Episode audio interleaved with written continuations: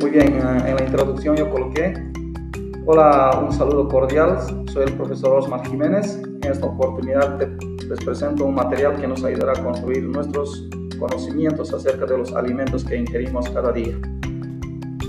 Y en desarrollo, bien queridos estudiantes, entonces los alimentos son sustancias que diariamente ingerimos para alimentar nuestro cuerpo y se clasifican en alimentos energéticos, constructores y reguladores.